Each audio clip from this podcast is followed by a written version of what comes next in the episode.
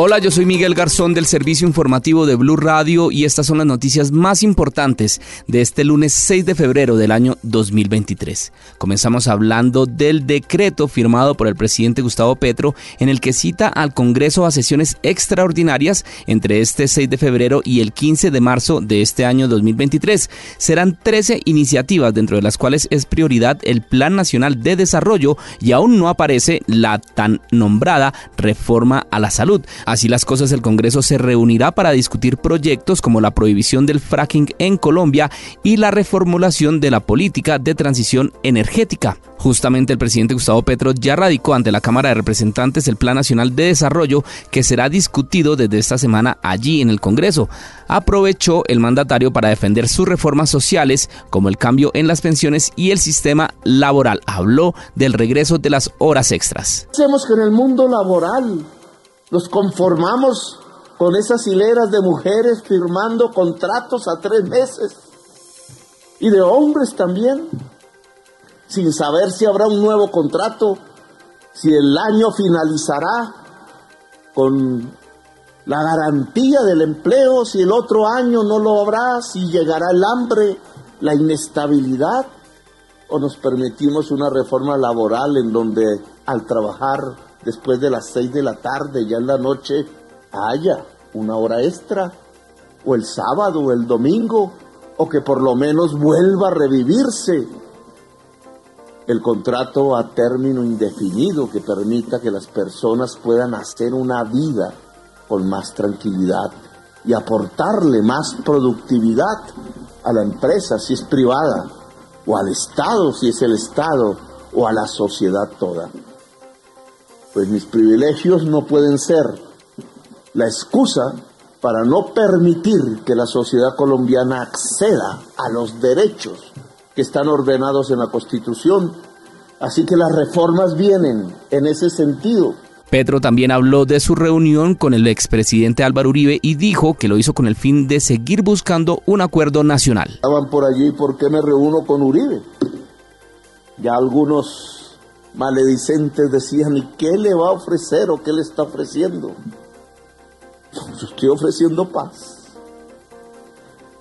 Un acuerdo nacional es necesario y imprescindible, pero no es un acuerdo nacional para arrodillar al pueblo y hacer más negocios sobre la base del sacrificio popular. Y ante los reiterados casos de inseguridad en las principales ciudades del país, se reunieron los alcaldes de Bogotá, Medellín, Cali, Barranquilla y Cartagena para establecer una estrategia coordinada con el fin de enfrentar delitos como la extorsión, el robo y el asesinato, así como los fenómenos del microtráfico y otras actividades ilegales que financian la delincuencia. El portavoz del gobierno, Alfonso Prada, explicó la estrategia del gobierno de desarme que se complementaría con el pago para quienes entreguen sus armas. Además, habló de que haya castigos más efectivos para que las personas no reincidan en el delito.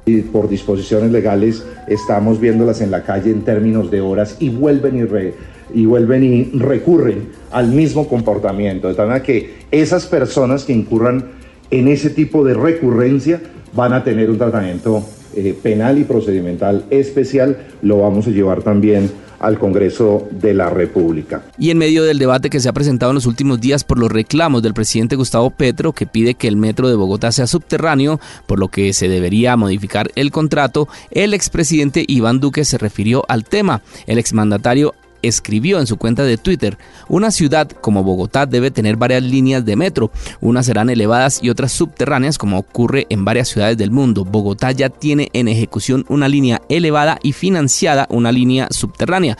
Por el bien de la ciudad, que no se detenga el metro. Cambiamos de tema porque inició la asamblea plenaria de los obispos en Bogotá y durante su apertura el presidente de la conferencia episcopal, el monseñor Luis José Rueda, le pidió a los purpurados que no se dejen encasillar entre la derecha y la izquierda. Y la coalición contra la vinculación de niños, niñas y jóvenes al conflicto armado en Colombia hizo un monitoreo desde su observatorio sobre la situación de las violaciones de derechos humanos que afectaron a los niños y jóvenes en Colombia durante el año 2022. Tras el análisis, esta organización determinó que el panorama para la niñez en Colombia durante el año pasado fue complejo debido a los enfrentamientos y las acciones de los diferentes grupos armados en el país. Por otro lado, el ministro de Defensa anunció que tras la aprobación del Sistema Integral de Defensa Nacional durante el 2022, hubo una inversión de alrededor de 5,2 billones de pesos para fortalecer la seguridad y la defensa nacional y también reemplazar equipamientos obsoletos y un fuerte pero corto temblor se sintió en la noche de este lunes 6 de febrero en la ciudad de Bogotá.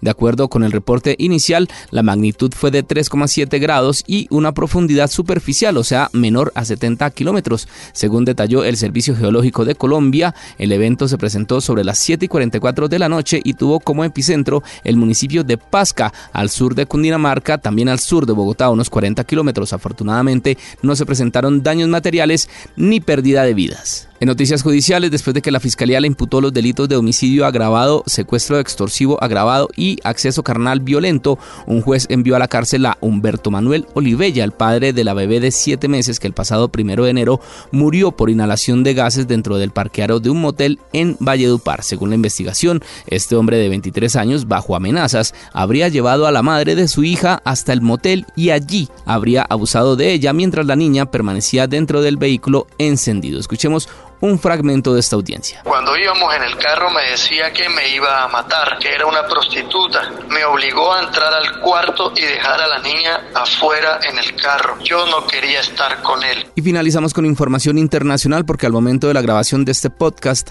más de 4.300 muertos en Turquía y Siria han dejado los devastadores terremotos que además dejan miles de edificios destruidos en los que se sigue buscando supervivientes en medio de las bajas temperaturas que están afectando esa zona del sureste de Turquía. Y por otro lado, el Pentágono está en contacto con los países de Latinoamérica por los que ha pasado el globo espía de China. Esto según el presidente estadounidense Joe Biden. No le hemos dejado claro a China lo que vamos a hacer. Hicimos lo correcto y no se trata de debilitarnos o fortalecernos, es solo la realidad. Hasta acá esta actualización de noticias. No se les olvide que todos los detalles los encuentran en www.bluradio.com. Tampoco olviden hacerle clic a la campanita para futuras actualizaciones. Boombox.